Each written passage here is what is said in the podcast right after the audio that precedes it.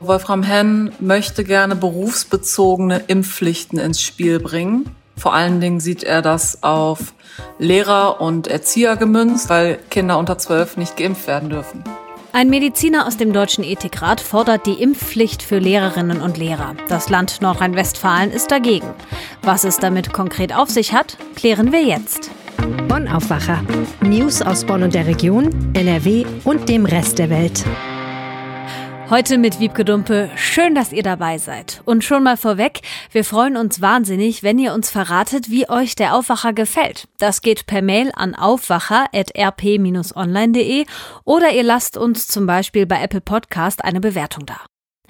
Und in den Aufwacher starten wir wie immer mit den wichtigsten Meldungen aus Bonn und der Region. Nach großem Zulauf am Samstag plant die Stadt Bonn eine zweite offene Impfaktion im Stadtteil Tannenbusch. Am kommenden Mittwoch wird im Bildungs- und Familienzentrum Haus Vielenbusch an der Oppelner Straße geimpft, und zwar von 16 bis 20 Uhr. Wer sich gegen Corona impfen lassen will, muss nur den Personalausweis und den Impfpass mitbringen. Ein Termin ist nicht nötig. Bei der ersten Aktion am Samstag hatten sich fast 300 Menschen impfen lassen. Die meisten wählten den Impfstoff von Johnson Johnson. Im Gegensatz zu anderen Corona-Impfstoffen muss der nämlich nur einmal verimpft werden. Auch bei der Impfaktion am Mittwoch in Tannenbusch können Impfwillige zwischen dem Impfstoff von Johnson Johnson oder BioNTech wählen. Weitere Impfaktionen, zu denen keine Voranmeldung nötig ist, sind in den Stadtbezirken Bad Godesberg, Beul und Hartberg geplant. Die genauen Termine will die Stadt Bonn in Kürze bekannt geben.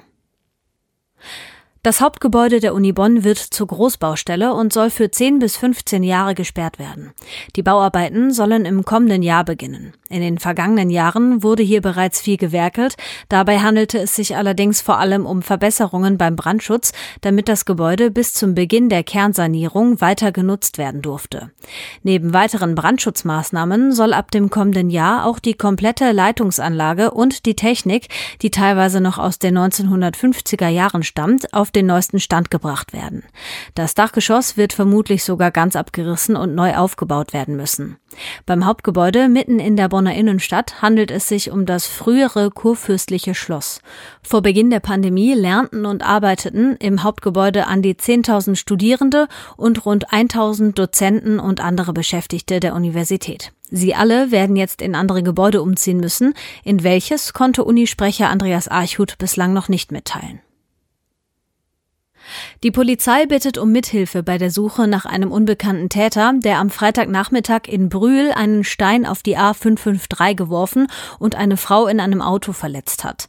Der faustgroße Stein, der von der Brücke Phantasia Landstraße geworfen worden war, hatte die Windschutzscheibe eines Mercedes durchschlagen und die Beifahrerin am Kopf verletzt.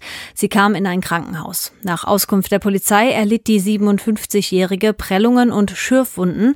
Sie konnte das Krankenhaus mittlerweile wieder verlassen lassen. Trotz der eher leichten Verletzungen hat die Polizei eine Mordkommission eingerichtet und ermittelt wegen eines versuchten Tötungsdelikts. Kripo-Beamte hatten bereits am Freitag stundenlang Spuren, wie zum Beispiel Fingerabdrücke, auf dem Brückengeländer über der A553 gesichert. Der Stein wird jetzt für weitere DNA-Untersuchungen an das Landeskriminalamt geschickt. Die Polizei sucht weiter intensiv nach Zeugen. Wer vergangenen Freitag gegen 15 Uhr eine oder mehrere Personen auf der Brücke Phantasia Landstraße gesehen hat, soll sich an die Polizei wenden. Auch Videoaufnahmen, zum Beispiel durch eine Dashcam, können hilfreich sein. Seit die Corona-Auflagen gelockert wurden, zieht es immer mehr Skaterinnen und Skater auf die Anlage in der Bonner Rheinaue. Neben dem Rattern der Rollen und gelegentlich ein paar Rufen der Kinder herrscht dort aber Ruhe. Musik, wie man sie in anderen Skateparks kennt, Fehlanzeige. Dass das so bleibt, darauf achtet der Betreiberverein Subculture seit einem Jahr penibel. Der Grund sind Klagen mehrerer Anwohner aus dem Wohngebiet, das etwa 900 Meter westlich des Skateparks liegt. Sollte es Verstöße gegen die Auflagen geben, droht der Entzug der Betriebserlaubnis. Dasselbe gilt für die Öffnungszeiten. Punkt 20 Uhr muss der Skatepark in der Rheinaue zugemacht werden. Diese Regeln sind das Ergebnis eines Vergleichs, auf den Betreiber und Anwohner sich nach einer Klage gegen den ersten Bauabschnitt des Skateparks geeinigt hatten. In Kürze soll der zweite Bauabschnitt beginnen. Marco Rudolph, CDU-Stadtverordneter in Beul, hat für die Klage der Anwohner wenig Verständnis. Er will das Thema nach den Sommerferien auf die politische Tagesordnung setzen. Und von Bonn jetzt zu unserem ersten Top-Thema. Die Impfreihenfolge ist gefallen, Termine bekommt man mittlerweile ziemlich unkompliziert oder braucht noch nicht mal einen, um sich gegen Corona impfen zu lassen. Und trotzdem muss da noch was kommen in Sachen Impfquote. Und da sind ja auch immer wieder Impfpflichten für bestimmte Berufsgruppen im Gespräch. Ein Mitglied des Deutschen Ethikrates hat jetzt die Impfpflicht für Lehrkräfte wieder ins Spiel gebracht. Kurzer Reminder, im Ethikrat, da sitzen Sachverständige, die sich damit befassen, welche Auswirkungen eine Entwicklung, in diesem Fall die Corona-Impfung, auf uns alle haben könnte. Aber was heißt das jetzt für Lehrerinnen und Lehrer in Nordrhein-Westfalen und ist eine Impfpflicht realistisch? Das besprechen wir jetzt mit Politikredakteurin Julia Radke. Hallo Julia, willkommen im Aufwacher. Hallo. Du hast mit Wolfram Henn vom Deutschen Ethikrat exklusiv gesprochen. Was genau fordert der denn? Wolfram Henn möchte gerne berufsbezogene Impfpflichten ins Spiel bringen. Also das heißt, vor allen Dingen sieht er das auf Lehrer und Erzieher gemünzt, also alle, die im Schulbetrieb und im Kita-Betrieb arbeiten, halt diejenigen, die jetzt gerade oder beziehungsweise nach den Ferien wieder mit der Gruppe zu tun haben, die einfach per se jetzt nicht geschützt werden kann, weil Kinder unter zwölf nicht geimpft werden dürfen. Weiß man denn genau, wie viele Lehrer bei uns tatsächlich schon geimpft sind? Ja, das ist so ein bisschen das Problem, dass diese Daten überhaupt nicht erhoben werden. Also hier wäre das Land NRW zuständig dafür. Da kann man jetzt einerseits sagen Datenschutz, andererseits würde es ja nur um die Berufszuordnung gehen. Das wird allerdings äh, bewusst nicht erhoben einzeln. Deswegen haben wir nur Schätzungen. Wir können nicht sagen, es gibt jetzt hier und die Statistik, so und so viel Prozent der Lehrkräfte sind geimpft.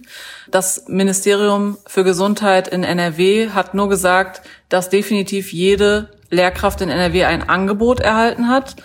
Und vom Lehrerverband habe ich die Info, dass womöglich 70 Prozent eine Erstimpfung schon haben. Das schätzt der Sprecher vom Lehrerverband NRW und um die 40 Prozent sind schon durchgeimpft. Das sind aber wirklich nur Schätzwerte, kein Anspruch auf Vollständigkeit sozusagen. Wenn wir so generell über das Thema Impfpflicht reden, dann müssen wir das natürlich auch mal einordnen. Das ist ja schon ein sehr umstrittenes Thema. Was würdest du sagen, wie wahrscheinlich ist denn eigentlich so eine Impfpflicht? Also was sagt zum Beispiel unser NRW-Gesundheitsministerium dazu? Also Ändern müsste das Infektionsschutzgesetz der Bund, also auf Bundesebene. Deswegen wäre ja Jens Spahn und sein Ministerium zuständig, die ich auch angefragt habe. Die sind konkret nicht auf die Berufe eingegangen, haben aber gesagt, eine Impfpflicht ist ausgeschlossen. Also es hätte Jens Spahn auch oft genug betont. Und von daher ist das von ganz oben kein Thema.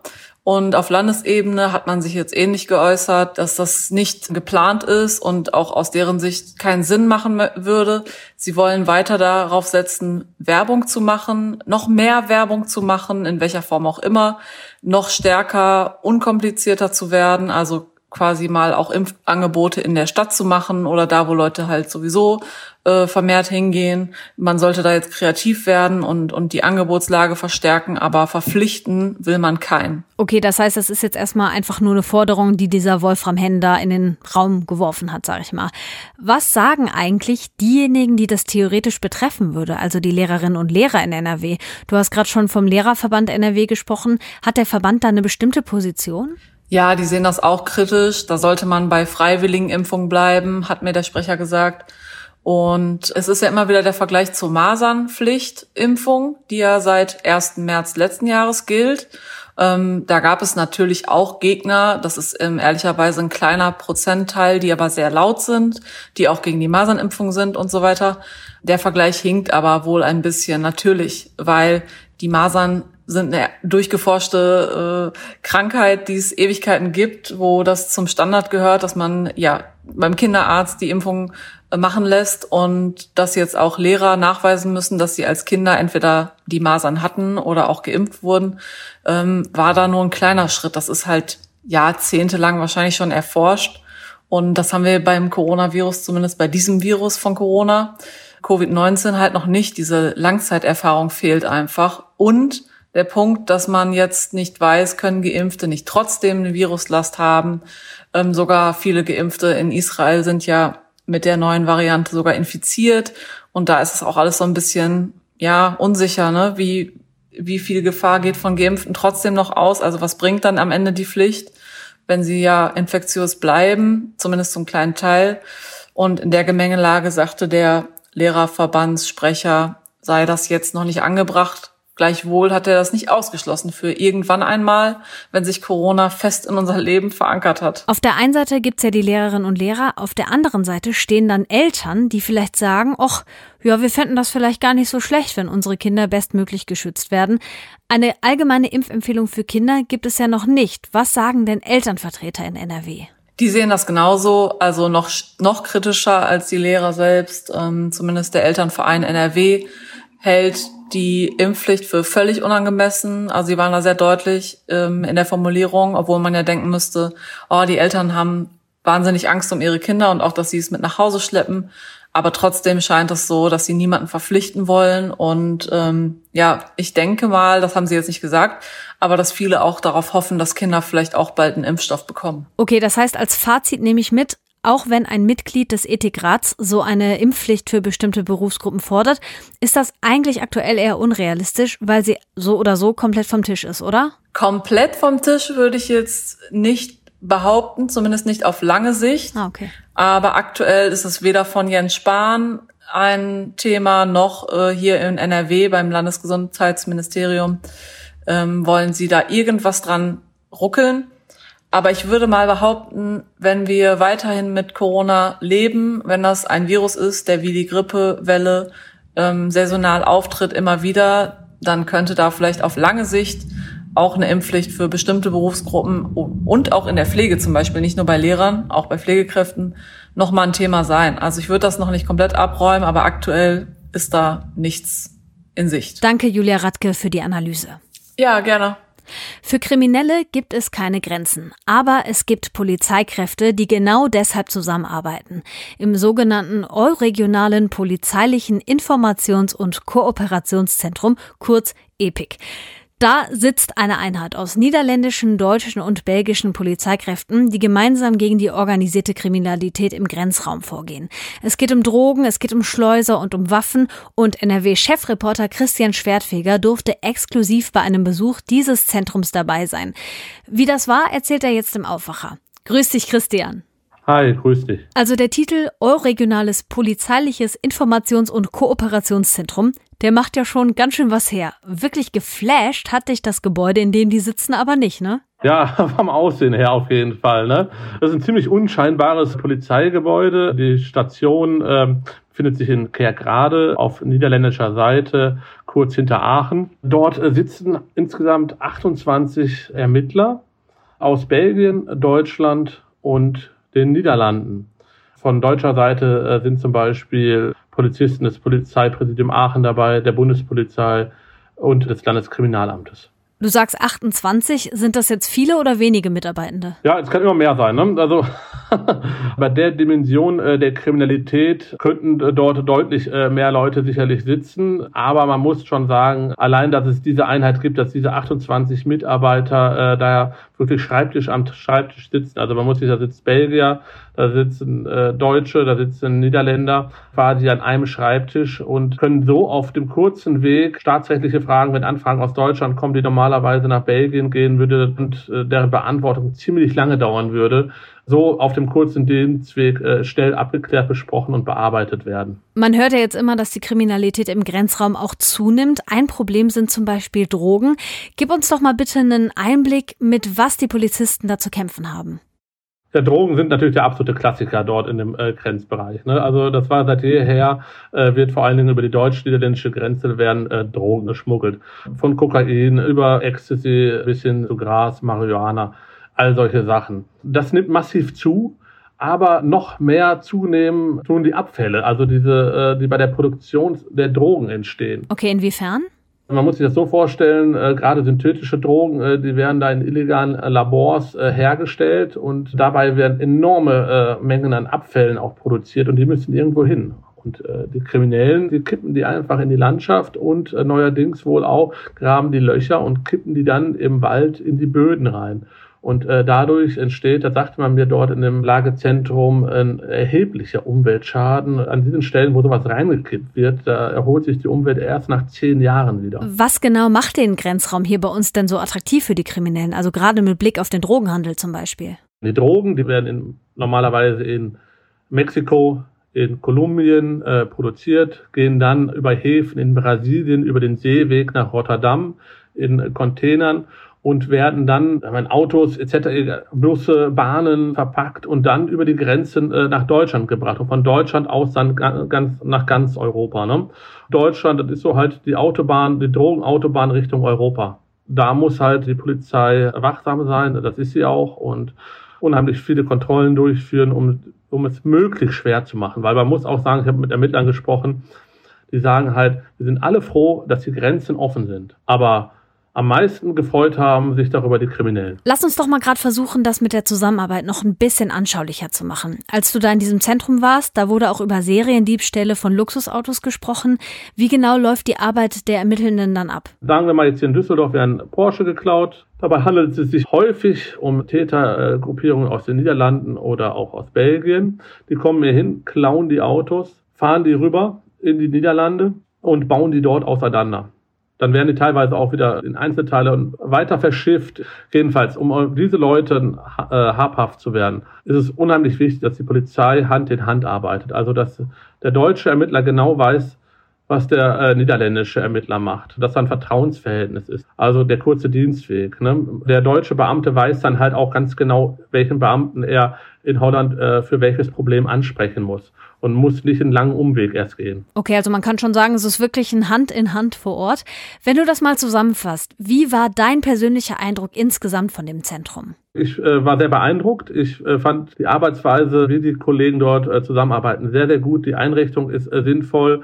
Du sprach, hast anfangs angesprochen, 28 Mitarbeiter sind wenig sind auch vielleicht wenig. Personal ist aber immer eine Frage, aber sicherlich wäre es sicherlich schön, wenn diese Einheit erstens mal noch viel länger, noch auch deutlich länger bestehen würde. Ne? Also dass man, dass Deutschland, Holland und Belgien äh, daran festhalten wird und dass man diese Einheit vielleicht auch personell künftig noch weiter ausstatten wird. Christian Schwertfeger hat das Euregionale Polizeiliche Informations- und Kooperationszentrum im niederländischen Kerkrade besucht. Da arbeiten niederländische, belgische und deutsche Polizisten Hand in Hand gegen das organisierte Verbrechen. Danke Christian für den Einblick. Ich danke dir. Und das sind heute die Meldungen in Kürze. Die Corona-Zahlen in den Niederlanden gehen wieder hoch und das könnte auch Folgen für deutsche Reisende haben. Über das Wochenende hat sich die 7-Tage-Inzidenz fast verdoppelt. Sie lag am Sonntag bei 183. Zurückzuführen sind die steigenden Zahlen wohl auf die Delta-Variante und auf die Lockerungen, die die niederländische Regierung am 26. Juni erlassen hatte. Damit sind fast alle Maßnahmen weggefallen. Noch gelten die Niederlande für Deutschland nicht als Risikogebiet, das könnte sich aber bald ändern. Das RKI stuft Länder ab einer Inzidenz von 50 als einfache Risikogebiete ein, ab einer Inzidenz von 200 als sogenannte Hochinzidenzgebiete. Dann gelten noch wieder schärfere Regeln. Wer Urlaub macht und nicht geimpft oder genesen ist, muss dann fünf Tage in Quarantäne. Das Landesgesundheitsministerium NRW startet heute die Woche des Impfens. Gesundheitsminister Laumann ruft dazu auf, dass Kreise und kreisfreie Städte Impfangebote dort machen, wo sich viele Menschen aufhalten, zum Beispiel in Einkaufsstraßen, im Shoppingcenter oder auf Sportplätzen. Außerdem können sich Impfwillige ab jetzt in allen Impfzentren in Nordrhein-Westfalen ohne Termin impfen lassen. Wer schon einen Termin hat, wird aber bevorzugt. Am Landgericht Bielefeld fällt heute das Urteil gegen einen Mann, der seine Schwägerin erschossen haben soll. Eigentlich habe er seine getrennt lebende Frau töten wollen, heißt es vom Gericht. Grund sei eine Trennung gewesen, die der 48-Jährige nicht akzeptieren wollte. Die Getötete soll sich schützend vor die Ehefrau des Mannes gestellt haben. Aus Wut habe der Mann dann auf sie geschossen. Ein Gutachter hat bei dem Mann eine psychische Störung festgestellt. Die Staatsanwaltschaft fordert wegen Mordes 13 Jahre Gefängnis und die Unterbringung in einer psychiatrischen Klinik.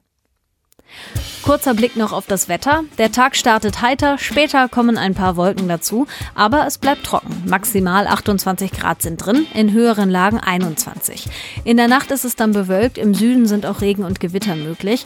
Morgen ist es stark bewölkt, zwischendurch auch mit Schauern. Im Süden müsst ihr wieder mit Gewittern und Starkregen rechnen. Im Nordosten von NRW bleibt es aber überwiegend trocken und sonnig bei Maxiwerten um die 26 Grad. Da wo es regnet, sind die Temperaturen ein bisschen niedriger, maximal 18 Grad sind drin. Das war der Aufwacher am Montag. Wiebke Dumpe ist mein Name und ich sage Tschüss, bis zum nächsten Mal. Mehr Nachrichten aus Bonn und der Region gibt's jederzeit beim Generalanzeiger. Schaut vorbei auf ga.de.